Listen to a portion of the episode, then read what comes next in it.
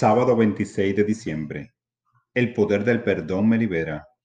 El amor incondicional de Dios me reconforta y comparto ese amor con los demás. Me comprometo a perdonar para ser capaz de vivir más libre y plenamente. También me ofrezco la gracia del perdón por mis errores y trato de aprender de ellos. Así no repito alguna conducta que haya causado dolor.